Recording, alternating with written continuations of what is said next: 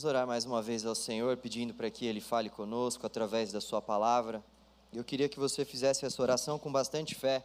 Tem muitas coisas que a gente faz na igreja, pelo fato de nós já estarmos na igreja há um tempo, que acabam caindo em uma certa zona de ritualidade para nós. A gente vai fazendo muitas coisas repetidas vezes e isso vai fazendo com que o nosso coração ele vá se atrofiando e ele não vá realmente absorvendo a essência daquilo que nós estamos orando e vivendo. Momentos como esse em que nós estamos louvando ao Senhor, Deus pode se revelar a nós através de um louvor. Momentos como esse em que nós vamos ouvir a palavra, Deus pode de repente trazer aquela transformação que você precisa e que eu preciso. Deus pode trazer aquela paz que nós estamos em busca. Nesses momentos nós precisamos acreditar que o Senhor pode falar conosco, ainda que essa seja a sua milésima pregação escutada, ainda que você tenha nascido na igreja, é o nosso desafio, extremamente contemporâneo, é trazer ao nosso coração a certeza que o Senhor ainda fala, que o nosso Deus está vivo. Por isso eu queria te convidar para orar.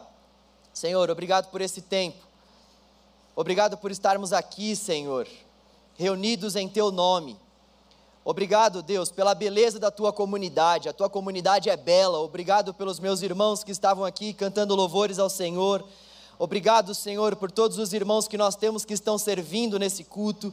Obrigado, Deus, por tudo que o Senhor tem feito através da vida do pastor Almeida no Viver Bem. Louvado seja o teu nome. Nós temos visto o teu agir, ó Deus, no nosso meio, por isso te louvamos.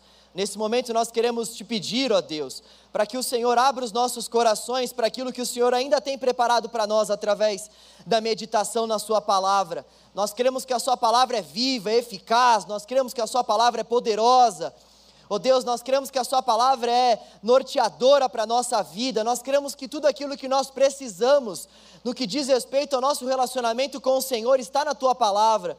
Por isso, Deus, com que todas as vozes do nosso coração se calem, com que todas as vozes do nosso interior se calem, e a voz do teu espírito predomine, e a voz do teu espírito prevaleça, e a voz do teu espírito nos conduza, que o teu espírito nos lidere, que o teu Espírito Santo, Senhor, prepare o nosso coração para que a Sua palavra caia, e caia numa boa terra, Senhor, e dê muitos frutos, Senhor para honra e glória do teu nome, em nome de Jesus. Amém, graças a Deus. Amém. Nós estamos numa série que se chama Desafios Contemporâneos. Estamos falando nessa série sobre alguns desafios da atualidade. Falamos da semana passada sobre racismo. E quando a gente pensa em desafios contemporâneos, o que vem à nossa mente são temas realmente como racismo, ideologia de gênero, feminismo, prática homossexual. Talvez um tema bastante contemporâneo, censura. Quando a gente pensa sobre desafios contemporâneos, geralmente a gente pensa nesse tipo de tema e por aí vai, seguindo essa linha. Aquilo que nós vemos que está aí nas mídias e que a igreja geralmente tem passado por algum tipo de conflito, ou seja, de desafio. E nós vamos falar sobre grande parte desses temas que eu citei aqui ao longo desse mês de agosto, de setembro também, já que a nossa série vai ter dois meses. Agora, eu confesso a vocês que quando eu estava preparando essa mensagem e orando ao Senhor, pedindo um direcionamento dele para nós, para todos nós que fazemos parte aqui do canal, o que veio ao meu coração, talvez, num primeiro momento, não seja um desafio que segue essa mesma linha. Eu estava lendo um livro e no processo de leitura desse livro, uma frase veio ao meu coração. E essa frase, inclusive, dá nome ao título desse livro. A frase é a seguinte: Põe em ordem o seu mundo interior. Ponha em ordem o seu mundo interior. E essa frase ficou ecoando no meu coração, nos meus ouvidos, e eu clamando a Deus, Senhor, eu quero falar sobre um tema que seja extremamente contemporâneo e desafiador, e Ele põe em ordem o seu mundo interior. Eu falei: tá bom, Senhor, nós vamos falar sobre isso então. Põe em ordem o seu mundo interior. E por que esse é um desafio contemporâneo? Porque para nós, colocar em ordem o nosso mundo exterior é muito fácil, muito tranquilo. quando a gente faz uma leitura da nossa sociedade, nós vemos que, na verdade, em todo tempo, o que nós estamos em busca, nós como sociedade, estamos em busca, é desse tipo de revestimento exterior que vai passar imagens para as pessoas à nossa volta a respeito daquilo que muitas vezes nós não somos. Nós estamos preocupados com aquilo que o nosso exterior pode transparecer, mas nós não estamos tão preocupados assim como anda a nossa vida interior. E o nosso principal desafio, e o desafio que envolve todos os outros desafios, é o desafio de nós cuidarmos de fato do nosso coração, do nosso mundo interior. Quando eu me refiro, quando eu me refiro ao nosso mundo interior, eu estou falando sobre o nosso mundo espiritual. E quando nós falamos sobre o nosso mundo exterior, nós estamos falando sobre as nossas atitudes, sobre as nossas ações, sobre a nossa atividade. Então, para que a gente venha ter atitudes saudáveis, ou seja, para que o nosso mundo exterior seja um mundo saudável, o principal é aquilo que está no nosso mundo espiritual, ou seja, no nosso mundo, espirit... no nosso mundo interior, porque é de lá que procedem as fontes da vida é do nosso mundo, é no nosso mundo interior que procedem as fontes da vida, é lá que está o nosso coração, é lá, é lá que procede aquilo que sai da nossa boca. E como eu falei, esse é um, esse é um desafio extremamente contemporâneo, tendo em vista, tendo em vista, que a nossa preocupação maior, vivendo nessa era secular, é com desempenho. A nossa preocupação maior, vivendo, eu e você nessa era secular, uma vez que a gente está aqui nesse mundo extremamente secularizado, o que a gente vive em busca é de performance. O que a gente vive em busca é de, de influencers, de YouTube. E tem muita gente boa aí influenciando, mas também tem muita gente que nós estamos olhando simplesmente o exterior, as visualizações, as atividades em si exteriores e nós estamos trazendo para nós referências, referências para o nosso coração e para a nossa vida, tendo em vista o mundo exterior das pessoas. Há um tempo atrás, quando a Paula estava grávida, ela começou a buscar uma série de referências em relação a essa área, algo totalmente comum. Ela começou a ver médicos, ela começou a ver influencers, ela começou a ver como que pessoas que seguiam a linha que ela gostaria de seguir com o nosso filho, como que essas pessoas se comportavam, os conteúdos que essas pessoas produziam. E ela então começou a seguir uma série de pessoas, e ela seguiu um casal que tinha dois filhos, ou melhor, tem dois filhos. O Bernardo e o Bento, eu não sei se todos aqui conhecem esse casal, eles, eles são famosos. E aí, ela tinha esse casal como uma referência, e eu também, eu comecei a ver esse casal como uma referência. Eles postavam um monte de conteúdo legal, eles postavam uma série de interações com as crianças, e essa linha que a gente gosta de seguir, essa linha interativa, eles se preocupavam com o dia a dia das crianças, não davam tantas tecnologias para as crianças. Eles tinham uma linha bem parecida com a linha na qual nós queremos seguir com o nosso filho. E a gente via esse casal como uma referência, e aquilo que eles falavam influenciava a forma como nós estávamos lidando com a educação do nosso filho. E aí a gente olhava para eles e também buscava se espelhar neles em relação a como que eles lidavam um com o outro. Era tão legal ver a forma como eles interagiam nos vídeos, eles pareciam eles pareciam se completar tanto, eles pareciam tão felizes. E aí, há pouco tempo atrás, nós, nós soubemos que eles se separaram. Aquela família que para nós passava esse lado exterior tão maravilhoso, tão, tão unido, acabaram se separando. E aí eu olhei para Paulo e falei, amor, lógico, nós podemos extrair os conteúdos que as pessoas postam, que as pessoas anunciam, mas nós precisamos fazer uma diferenciação clara entre aquilo que nós estamos olhando, o exterior, aquilo que as pessoas estão passando para nós, com de fato aquilo que está no coração das pessoas, com o mundo interior das pessoas. Nós não fazemos isso somente com influencers, Nós não fazemos isso somente com youtubers, nós fazemos isso com as pessoas à nossa volta e por que não dizer com a gente mesmo.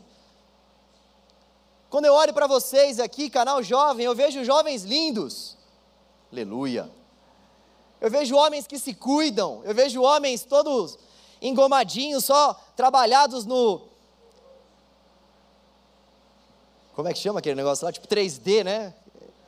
Degradê. 3D, meu Deus do céu. Deixa eu tomar uma água aqui. Gente, eu não uso degradê, me perdoem, gente. Eu vejo jovens trabalhados no degradê, eu vejo mulheres trabalhadas na make.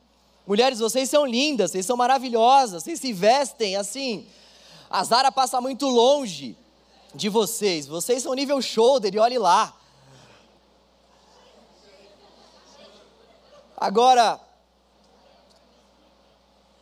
a grande verdade é que muitas vezes nós também estamos muito mais preocupados com o nosso exterior do que com o nosso interior a gente está muito mais preocupado com aquilo que as pessoas vão falar do nosso look, do nosso cabelo e do nosso braço e do nosso tênis, do que realmente buscar alimentar o nosso espírito e do que realmente buscar colocar ordem no nosso mundo interior. Nós estamos preocupados muito mais em buscar colocar ordem no nosso mundo exterior, porque esse mundo é um mundo que aos nossos olhos é visto pelas pessoas, mas o mundo interior o mundo interior nós deixamos de lado muitas vezes. Nós não aprendemos de fato a gerir o nosso mundo interior, nós não entendemos que é a partir do nosso mundo interior que o nosso mundo exterior vai se dar. Nós não conseguimos compreender que, se o nosso mundo interior não estiver em ordem, o nosso mundo exterior vai ser uma farsa. E o que muitas pessoas têm se acostumado a fazer é viver com máscaras, é viver de acordo com essas, com essas fantasias. A gente vai vivendo, e a grande verdade é que essas máscaras, elas já vão fazendo parte do nosso ser. No começo a gente colocava máscaras e tirava de vez em quando. Mas com o passar do tempo, como a gente não foi colocando ordem no nosso mundo interior, essas máscaras, elas foram se acoplando ao nosso rosto e hoje em dia tem muita gente que já nem consegue mais viver sem máscara. Viver se preocupando somente com o seu mundo exterior, mas deixando de lado o seu mundo interior. Como esse é um desafio para nós, pôr em ordem o nosso mundo interior, que desafio extremamente contemporâneo. Que desafio que Deus espera que nós venhamos vencer para a glória dEle. Sexta-feira agora eu preguei na Fundação Casa. Em dado momento da pregação, eu ouvia, ou melhor, eu prestava atenção naqueles rostos que estavam diante de mim. Na verdade, foi uma pregação online, mas dava para ver bem cada rosto ali. Tem um programa do Geame, que aqui é da Regina, que é aqui da nossa igreja. Ela é uma das fundadoras desse programa e eles fazem esse trabalho com os jovens. Lá na Fundação Casa, eles abrem a câmera, uma câmera lá em uma sala onde eles ficam e eu me conectei da minha casa e comecei a pregar para eles.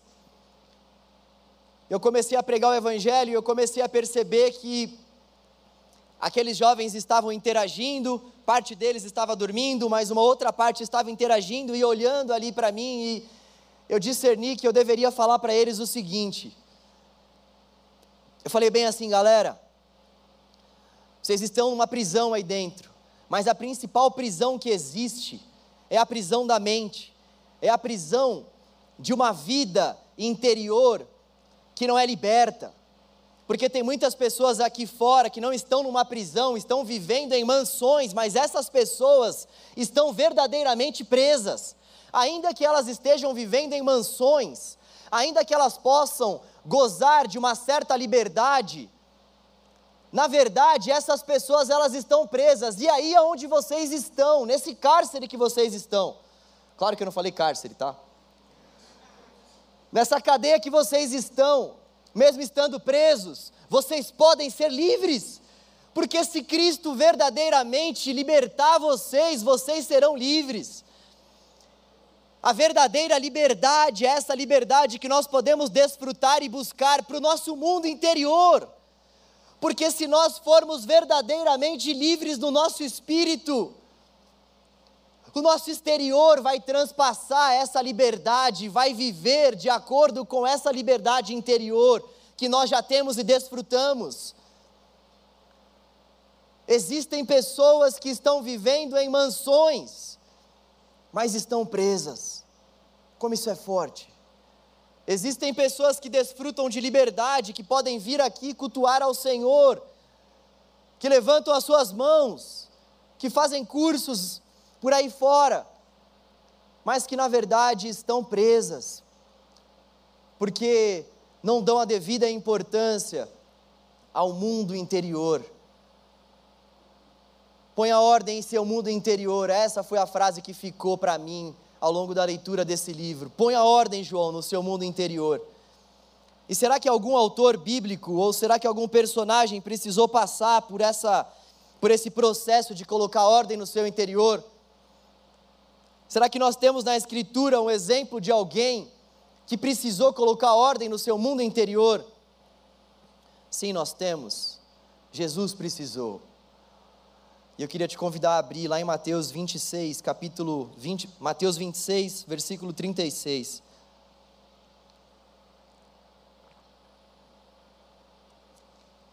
Mateus 26, 36. Antes, antes de nós lermos, é interessante a gente contextualizar que está rolando aqui em Mateus 26. Jesus está no final da sua trajetória terrena Jesus já havia feito uma série de milagres. Jesus já havia curado muitos enfermos. Nós vimos aqui na série de Marcos que Jesus ele começa dando uma série de sinais. Mateus também vai narrar isso para nós. Jesus ele começa de uma forma avassaladora o seu ministério. Esses milagres que Jesus fazia, na verdade, eram sinais da manifestação do reino de Deus que havia chegado através da pessoa dele. Jesus, então, quando veio a esse mundo, inaugurou um novo tempo. O reino de Deus é chegado, disse ele. E Jesus foi instaurando esse reino e foi mostrando para as pessoas à volta dele que esse reino era marcado por sinais celestiais. Então ele começa o seu ministério mostrando às pessoas que ele de fato era o Messias que haveria de vir, e ele comprova isso através de sinais extremamente miraculosos, sinais que aquelas pessoas não estavam acostumadas a ver. E aí, em dado momento da caminhada de Jesus, ele começa a mudar um pouco o tom do, do seu discurso ali para os discípulos. Ele começa a falar para os seus discípulos que ele vai ter que passar por perseguições, que ele, inclusive, vai ser morto, mas ele vai ressuscitar. E aí o apóstolo Pedro, no ápice da sua sabedoria, só que não, chega para Jesus e fala: Não, Senhor, o Senhor não vai morrer. E aí Jesus vai lá e repreende Pedro, porque aquela declaração de Pedro era da parte de Satanás. Aquela, aquela declaração de Pedro era avessa, era totalmente contrária, adversária daquilo que Jesus veio para cumprir. Os discípulos não estavam entendendo muito bem o que estava rolando. Como assim? Eles estavam pensando que Jesus ia, ia colocar o Império Romano de cabeça para baixo, ia assumir o trono. Tanto é que mesmo depois, lá na estrada de Emaús, eles mostraram, aqueles dois discípulos mostraram que não tinham entendido ainda o que Jesus veio fazer. Que eles estavam decepcionados, porque eles haviam pensado que Jesus ia trazer redenção a Israel. Eles não entenderam nada. Jesus não veio para ser um libertador político, como eles estavam achando. Jesus veio para servir e dar a sua vida em resgate de muitos. Só que para eles entenderem isso foi muito difícil, foi uma transição muito complicada. E Jesus foi trabalhando com eles nesse sentido, de falar: Ó, eu vou para Jerusalém. E nesse momento em que nós estamos aqui em Mateus 26, Jesus então está se preparando Jesus está nos momentos finais de seu ministério e ele decide então que ele, ele precisa se retirar para se preparar para aquilo que haveria de vir. Vamos ler então o texto e ver o que Jesus fez nessa preparação. Então Jesus foi com seus discípulos para um lugar chamado Getsemane e lhes disse: Sentem-se aqui enquanto vou ali orar. Levando consigo Pedro e os dois filhos de Zebedeu, começou a entristecer-se e angustiar-se. Disse-lhes então: A minha alma está profundamente triste, numa tristeza mortal. Fiquem aqui e vigiem comigo. Indo um pouco mais adiante, prostrou-se com o rosto em terra e orou: Meu pai, se for possível, afasta de mim este cálice. Contudo, não seja como eu quero, mas sim como tu queres. Versículo 40. Depois, voltou aos seus discípulos e os encontrou dormindo. Vocês não puderam vigiar comigo nem por uma hora? perguntou ele a Pedro. Vigiem e orem para que não caiam em tentação. O espírito está pronto, mas a carne é fraca. E retirou-se outra vez para orar. Meu pai, se não for possível afastar de mim este cálice sem que eu beba, faça-se a tua vontade. Quando voltou, de novo os encontrou dormindo, porque os seus olhos estavam pesados. Então os deixou novamente e orou pela terceira vez, dizendo as mesmas palavras. Depois voltou aos seus discípulos e lhes disse: Vocês ainda dormem e descansam? Chegou a hora. Eis que o filho do homem está sendo entregue nas mãos dos pecadores, ou melhor, nas mãos de pecadores. Levantem-se e vamos. Aí vem aquele que me trai. Nós vemos que Jesus está está passando por uma angústia profunda. Nós podemos, à luz desse texto, dizer que Jesus está com o seu mundo interior abalado, Jesus está com o seu espírito abalado. Jesus está precisando, assim como nós precisamos constantemente, colocar em ordem o seu mundo interior. E Jesus nos, nos apresenta, através desse texto, algumas lições para que isso aconteça. A primeira lição, para nós colocarmos o nosso mundo interior, que nós podemos aprender com Jesus, passa pelo caminho do reconhecimento. Nós precisamos reconhecer que o nosso mundo interior precisa de ajuda. Jesus, mesmo sendo o próprio Deus encarnado, reconheceu que o seu coração estava aflito. Jesus, ele começou a se entristecer e a se angustiar. Jesus estava passando por uma angústia profunda. Lucas vai dizer que Jesus estava agonizando, estava suando gotas de sangue. Vai dizer que Jesus estava passando por um processo extremamente árduo e difícil e complicado, ele estava aflito. O próprio Deus encarnado estava aflito. O próprio Deus encarnado estava passando por uma situação extremamente adversa, mesmo sabendo de tudo aquilo que ele haveria de passar. Até então ele estava tranquilizando os seus discípulos. Quando a gente para para olhar o Evangelho, nós vemos que Jesus era aquele cara extremamente calmo, sábio. Jesus era aquele cara que não se desesperava em momento algum, pelo contrário, as pessoas vinham até ele desesperadas e ele era aquele cara que botava calma no pânico. Ele era aquele cara que apaziguava as discussões, ele era aquele cara que tinha aquela paz de espírito que você olha e fala: Meu Deus do céu, só Jesus para ter essa paz. E esse mesmo cara, que tinha todas essas ações até então, foi esse Jesus, foi esse Jesus que estava com uma angústia profunda na sua alma. Foi esse Jesus que confessou a sua aflição. Foi esse Jesus humilde, esse Deus humilde, que viu diante de si um desafio imenso de morrer por todos nós e agonizou e sofreu, mas reconheceu Jesus estava passando por esses conflitos interiores.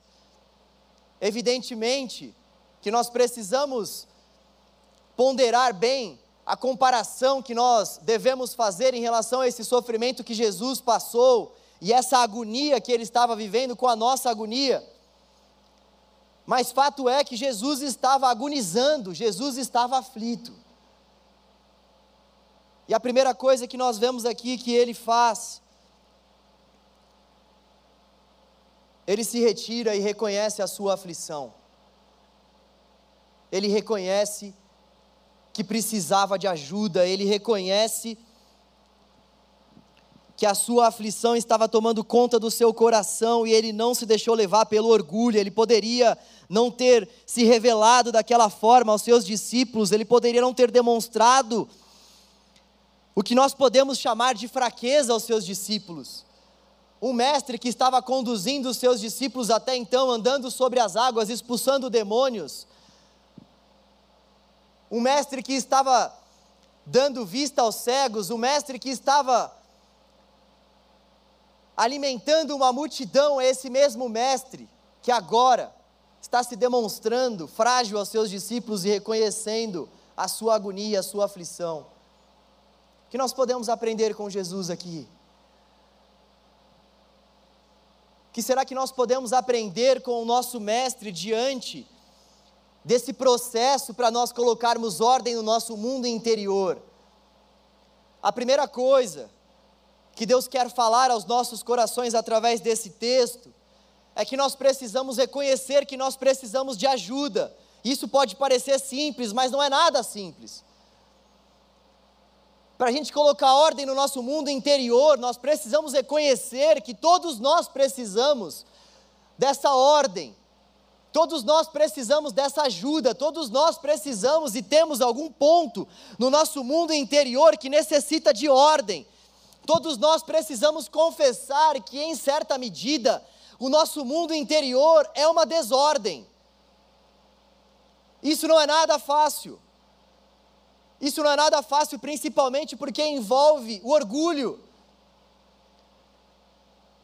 Envolve o orgulho, envolve o fato de que nós precisamos quebrantar o nosso próprio coração a ponto de enxergarmos que existem coisas no nosso coração que precisam de mudança.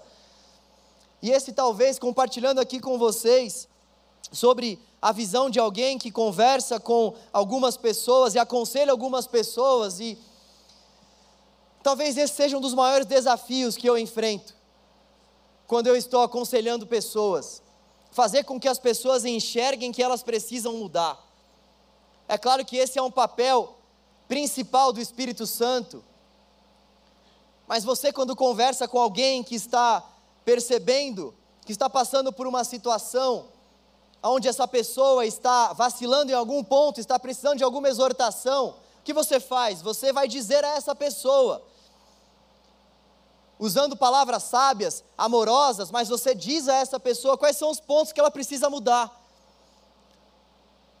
Se você já fez isso alguma vez na sua vida, e se você, acima de tudo, já fez isso não somente com uma pessoa, mas com algumas pessoas, eu tenho certeza que você passou por algum tipo de dificuldade. Que essa pessoa, no primeiro momento, não recebeu bem a sua crítica construtiva. Que essa pessoa, no primeiro momento, não reconheceu aquilo que você estava falando isso acontece constantemente com a gente. Deus fala com a gente através de um louvor, Deus fala com a gente através de um recado, Deus fala com a gente de tantas formas. E o nosso coração, como fica? O nosso coração fica olhando para coisas extremamente secundárias, passageiras, coisas coisas que não vão nos tirar do, do lugar onde nós estamos. Aí a gente tem contato com a comunidade de Jesus e ao invés de nós buscarmos a edificação mútua, ao invés de nós buscarmos confronto da parte de Deus para nós através da vida das pessoas, ao invés da gente ver Jesus através da vida das pessoas, e esse ver Jesus indica, implica em dizer que as pessoas elas vão nos corrigir, ao invés da gente olhar para a comunidade dessa forma e para a nossa vida dessa forma, o nosso coração se fecha, e aí o culto é chato, e aí a célula, meu Deus do céu, tem aquele cara que não para de falar. Por que, que vocês riram? E aí, o nosso dia a dia com o Senhor é tão pesado. A gente começa a colocar defeitos na instituição e nas pessoas, a gente começa a colocar defeito nos exteriores por aí.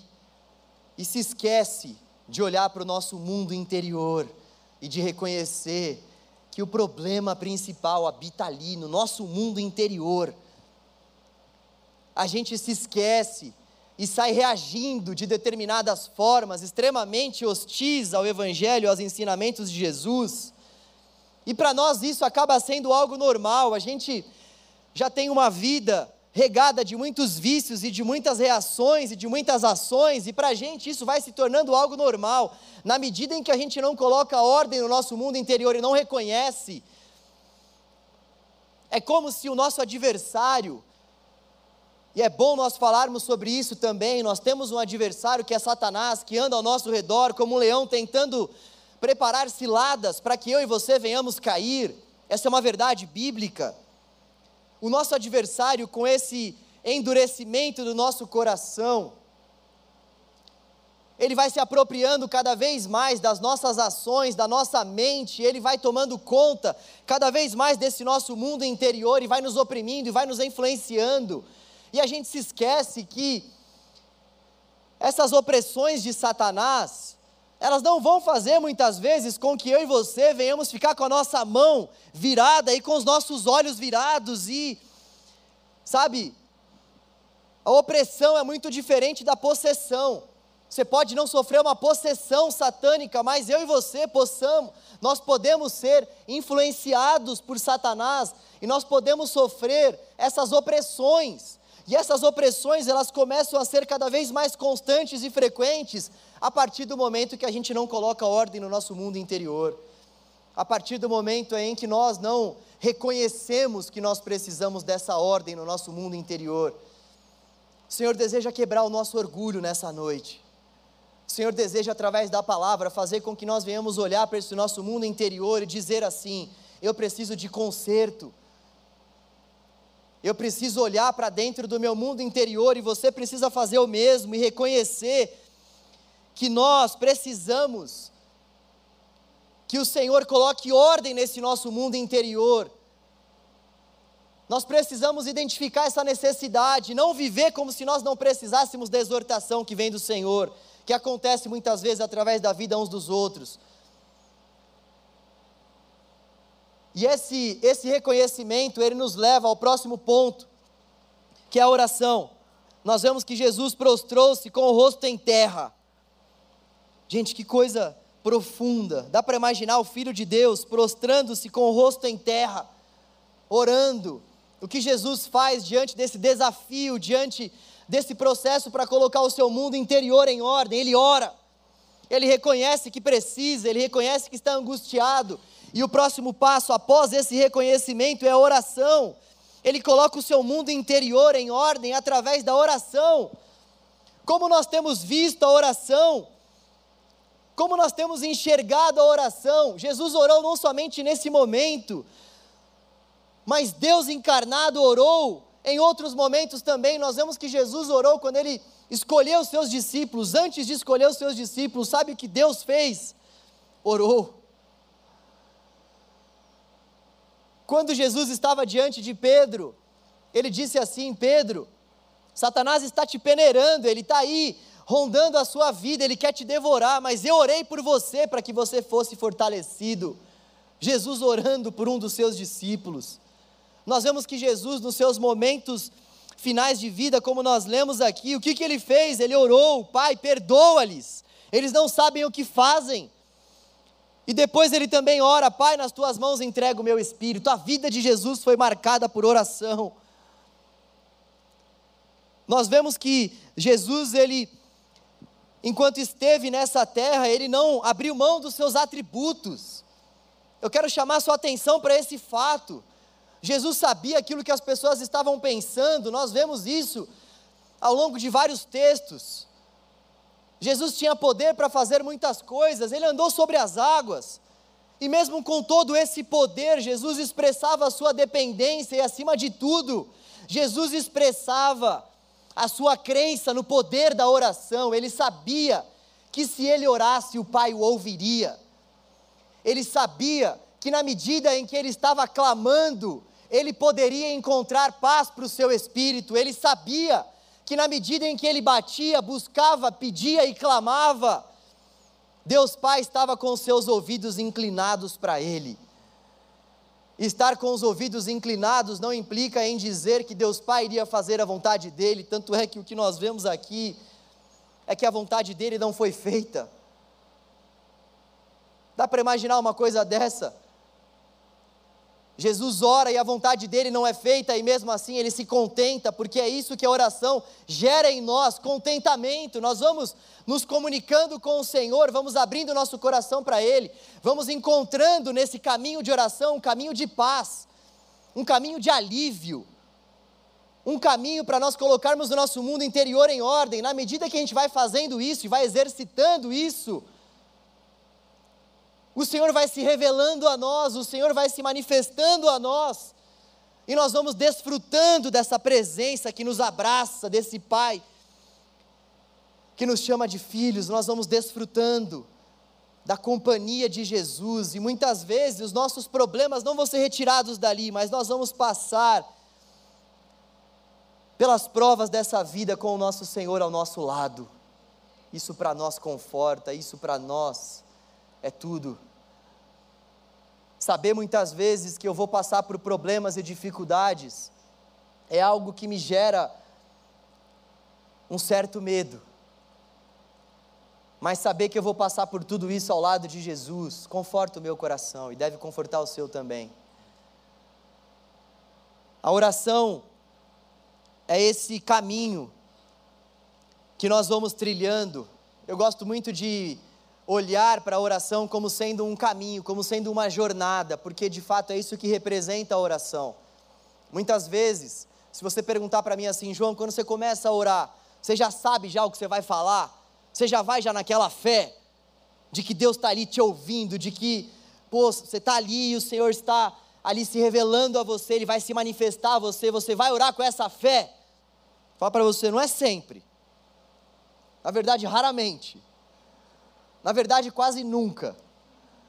Eu oro com essa fé toda, mas com o passar do tempo a gente vai entendendo e com esse exercitar constante e diário, nós vamos entendendo que a oração é essa jornada, é essa construção, e eu muitas vezes vou até Deus e me achego diante dele para orar, cansado, preocupado com o tempo, preocupado com o meu dia de amanhã, mas ao mesmo tempo, por já ter, por já ter exercitado isso antes, eu sei que esse começo vai ser um pouco mais árduo, mas eu sei que daqui a pouco o Espírito Santo de Deus, que mora dentro de mim, vai interceder por mim com gemidos inexprimíveis. Eu sei que o Espírito que mora dentro de mim vai começar a me dar palavras e cânticos novos ao Senhor. Eu sei que o Senhor vai começar a me renovar. Eu sei que o Senhor vai me ouvir. É uma jornada, é um caminho. É sempre que isso acontece? Não. Mas é importante nós conhecermos o caminho. É importante a gente olhar para a oração como essa jornada, como essa construção, e é importante nós entendermos o caminho. Sabe como uma academia? Você sabe que se você precisa emagrecer, você conhece o caminho. Você tem que fechar a boca, tem que fazer exercício físico, não vai mudar muita coisa. Você muitas vezes não vai fazer aquilo, mas só que você tem que conhecer pelo menos o caminho. Você precisa realmente pregar para você essa verdade e trazer para o seu coração que aquilo é uma verdade, porque senão, porque senão você não vai buscar mudança. Quem são as pessoas que realmente conseguem algum tipo de mudança nessa área física, já que nós estamos refletindo sobre isso? São aquelas pessoas que entendem que elas não devem fazer simplesmente um exercício, mas elas devem mudar sua, o seu estilo de vida. Perceba como começa do interior e vai para o exterior. Perceba como uma mudança externa, que não é acompanhada de uma mudança interna, uma mudança de mente, gera pouquíssimos frutos, gera pouquíssimos resultados. Resultados que têm tempo para acabar. Agora, quando nós entendemos, por exemplo, que o caminho é um caminho que eu vou ter que passar por essa jornada, que muitas vezes eu sei que vai ser difícil, mas eu conheço o caminho, eu sei que se eu seguir esse caminho, Deus vai me ouvir. E a oração é esse caminho maravilhoso onde a gente abre o nosso coração para Deus e muitas vezes nós não somos atendidos como a gente gostaria de ser, mas é aí que Deus vai trabalhando o nosso coração. Eu não oro para que a mão de Deus se mova a meu favor. Eu não oro levando em consideração que Deus está sentado no seu alto e sublime trono está esperando que eu ative algum tipo de chave para que então ele faça alguma coisa por mim. Não é esse o princípio e o propósito da oração.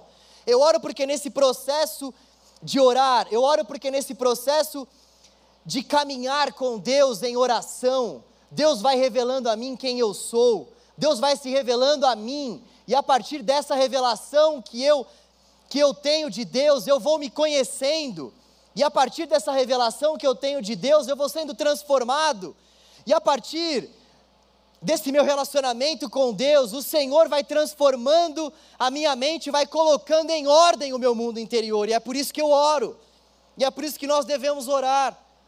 Nós também oramos porque Deus ele atende às nossas súplicas, ele pode curar, ele pode fazer uma série de coisas. Ele pode, mas acima de tudo eu oro. Nós devemos orar porque a oração põe ordem no nosso mundo interior. Porque a oração alinha a nossa vontade com a vontade de Deus. E aí eu queria fazer algumas perguntas para nós. Quando foi a última vez que você ouviu a voz de Deus em oração? Quando foi a última vez que você orando ouviu a voz de Deus? Quando foi que você orou e pôde dizer assim ao final da oração: Deus falou comigo através dessa minha oração? Com que frequência você escuta a voz de Deus em oração? Porque uma coisa é Deus falar com a gente. Não sei se você já conversou com aquelas pessoas que vivem de experiências de 15 mil anos atrás. Nós, quando eu era jovem, Deus falava muito comigo. A pessoa já tem cinco filhos, já tem 50 anos de idade. Com que frequência o Senhor tem falado comigo e com você em oração? Será que nós sabemos discernir a voz de Deus? Nós sabemos que para discernirmos a voz de Deus, nós precisamos ir para a palavra. O Senhor fala através da palavra, é verdade. Nós sabemos que a voz de Deus está totalmente alinhada com a palavra, e a palavra de Deus revela a vontade de Deus a nós. Mas é verdade também que nós oramos, e o Senhor ele nos, ele nos dá direções bastante claras e específicas, até mesmo em relação a relacionamentos, em relação à aquisição de bens, em relação a emprego. Nós cremos que o Senhor ele se revela em oração em relação a coisas que nós precisamos consertar no nosso coração, Deus ele se revela através da oração, ele fala. Só que nós sabemos discernir a voz dele. Como discernir a voz de Deus? Nós fazemos isso através da oração. Como que o meu filho discerniu a minha voz? Hoje em dia eu canto para ele e ele se acalma. É verdade. Eu começo a cantar e ele se acalma. Eu canto, é o Gabi do papai. E ele se acalma. Por que ele se acalma? Porque ele discerniu a voz do Pai. A gente discerne a voz do Senhor falando com Ele, ouvindo, ouvindo, ouvindo, ouvindo. E daqui a pouco a gente chega e fala assim: Poxa, eu sei que isso aí não é para mim. Por quê? Porque eu conheço a voz de Deus. Eu conheço a palavra. Eu conheço a voz de Deus. Quantas ciladas nós iríamos evitar se nós conhecêssemos a voz de Deus?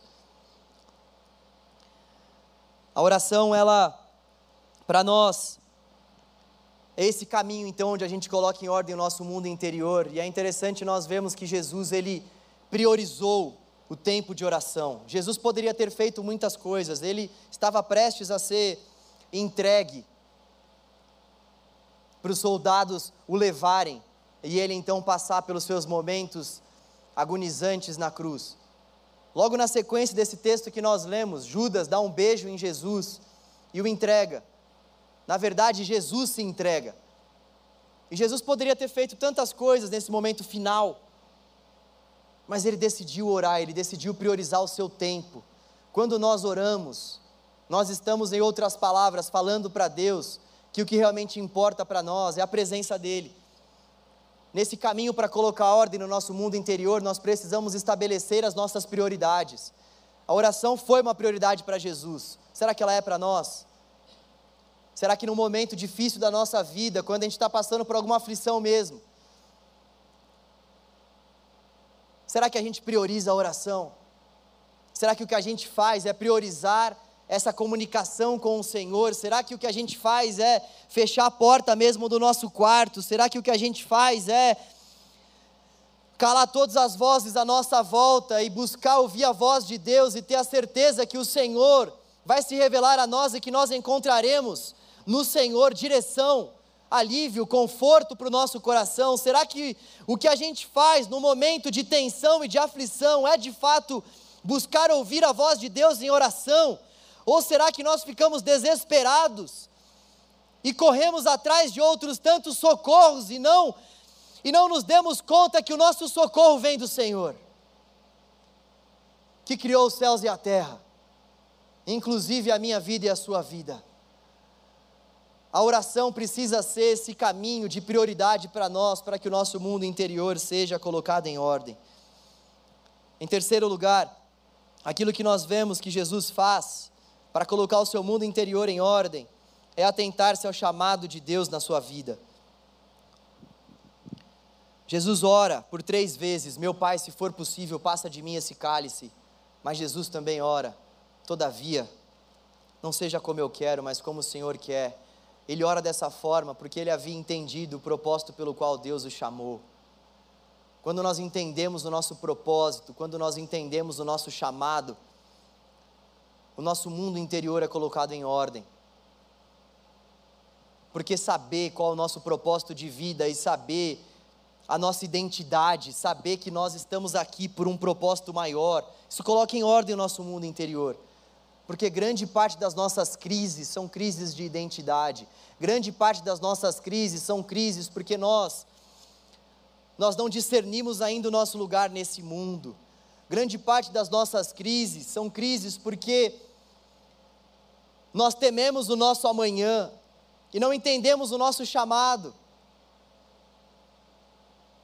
Nós passamos por muitas crises porque o nosso coração ele está totalmente cheio das coisas desse mundo e a gente não consegue entender que nós não fomos criados para esse mundo.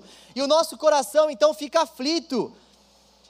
E a gente olha para esse mundo muitas vezes e fica desesperado, a gente cansa.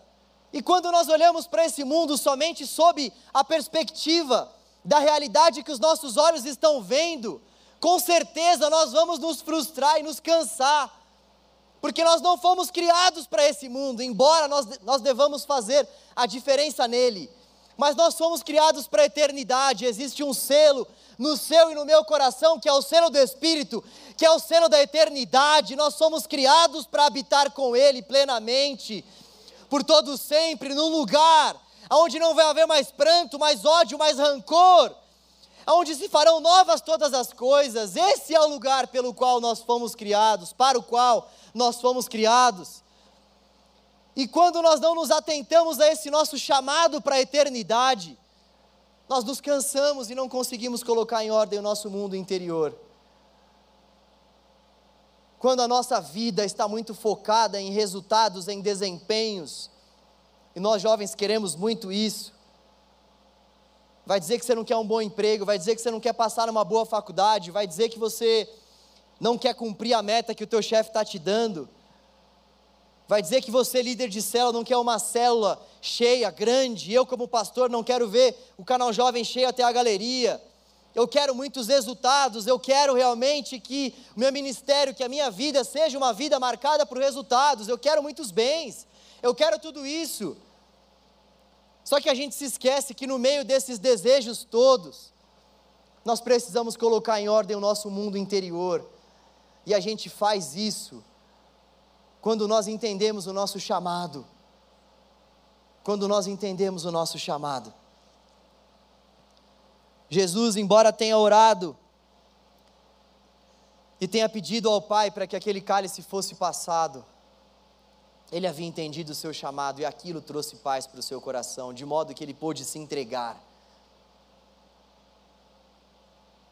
De modo que ele pôde se entregar ainda que instantes posteriores ele mais uma vez fosse agonizar. Jesus, se você começa a ler o texto de maneira atenta, você percebe que ele está num misto de sentimentos. Ora ele agoniza, ora ele encontra paz em Deus. ora ele agoniza, ora ele encontra paz. E ele vai caminhando dessa forma até a sua crucificação. Mas ele vai confiando no Senhor. Ele vai confiando no Senhor, porque ele havia entendido o seu chamado. Ele sabia que ele havia sido chamado para servir a mim e a você.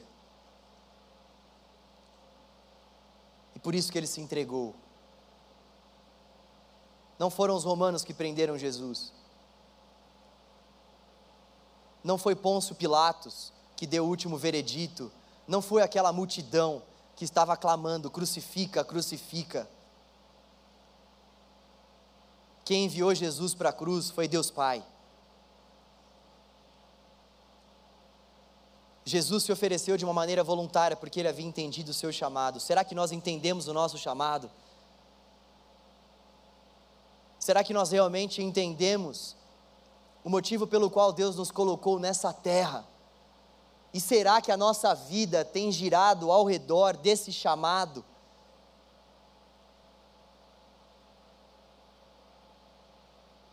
Cumprir com esse chamado trará paz ao nosso mundo interior. Então, para colocar em ordem o nosso mundo interior, nós precisamos reconhecer que o nosso mundo interior precisa de conserto, precisa de ordem. E todos nós aqui precisamos, em alguma medida, de algum tipo de ajuste no nosso mundo interior. Nós precisamos, em segundo lugar, priorizar a oração, olhar para a nossa vida, ver quais são as nossas prioridades e priorizar a oração priorizar ouvir a voz de Deus, porque ouvir a voz de Deus coloca o nosso mundo interior em ordem, e buscar esse caminhar com Deus em oração, entender que a oração é de fato um caminhar, vai fazer com que a gente venha aprender a ouvir a voz de Deus, e aí no momento da angústia, nós poderemos dizer, assim como o salmista, assim como Jesus, nós poderemos dizer que a voz do Senhor nos acalma, porque nós conhecemos a voz de Deus, e por fim, entender o nosso chamado. Entender o nosso chamado, entender aquilo que Deus espera de nós. Quando nós nos atentamos em cumprir aquilo que Deus espera de nós, o nosso mundo interior vai se ajustando. E nós então podemos, com a ajuda do Senhor, colocar ordem, colocar ordem nesse mundo que verdadeiramente importa, que é a nossa mente, que é o nosso coração, que é o nosso mundo interior. Não viva buscando somente colocar em ordem o seu mundo exterior. Busque, acima de tudo, colocar em ordem o seu mundo interior, porque esse talvez seja um dos principais desafios contemporâneos. Que Deus te ajude, que o Senhor venha me ajudar, que nós possamos contar com a ajuda do Senhor para isso. Gostaria de terminar orando. Senhor, nós estamos diante da Sua palavra, Deus, pregada a nós, a todos nós aqui. Nós queremos pedir, Senhor, para que o Senhor coloque ordem em nosso mundo interior, para que o Senhor coloque o nosso mundo interior em ordem, para que o Senhor ajuste a nossa vida. Nós reconhecemos, ó Deus, que o nosso mundo interior precisa da tua mão, precisa do teu ajuste. Nós reconhecemos, ó Deus, e deixamos de lado todo o nosso orgulho, e abrimos o nosso coração para que o Senhor trabalhe, para que o Senhor coloque ordem, Senhor, no caos muitas vezes que é o nosso mundo interior. Arruma, Senhor, a nossa casa, arruma, Senhor, o nosso coração. Não permita que nós venhamos viver com os nossos corações fechados e não venhamos perceber o quanto precisamos de ajuda, o quanto precisamos reconhecer, Senhor, que somos pecadores, limitados, e precisamos de Ti. Não permita com que o nosso coração se endureça, Senhor. Oh Deus, quebrante o nosso coração, Pai, e nos ajude, Senhor, a agirmos orando, Pai, priorizando a oração, administrando bem o nosso tempo, Senhor, e orando, Senhor, a Ti entendendo, Pai, que a oração é esse caminho, essa construção, essa jornada que nos conduz ao Senhor e que muda o nosso interior, Deus. Ô oh, Senhor, com que nós venhamos acreditar no poder da oração, poder principalmente para mudar, Senhor, as entranhas do nosso coração. Deus, com que aqui o Senhor venha encontrar jovens que orem. Senhor, com que o canal Jovem seja conhecido por ser um ministério que ora, um ministério de jovens, Senhor, que ora uns pelos outros, um ministério de jovens, Senhor, que gasta tempo com o Senhor em oração, que te contempla em oração, um ministério de jovens, oh Deus, que ouve a tua voz em oração, Senhor.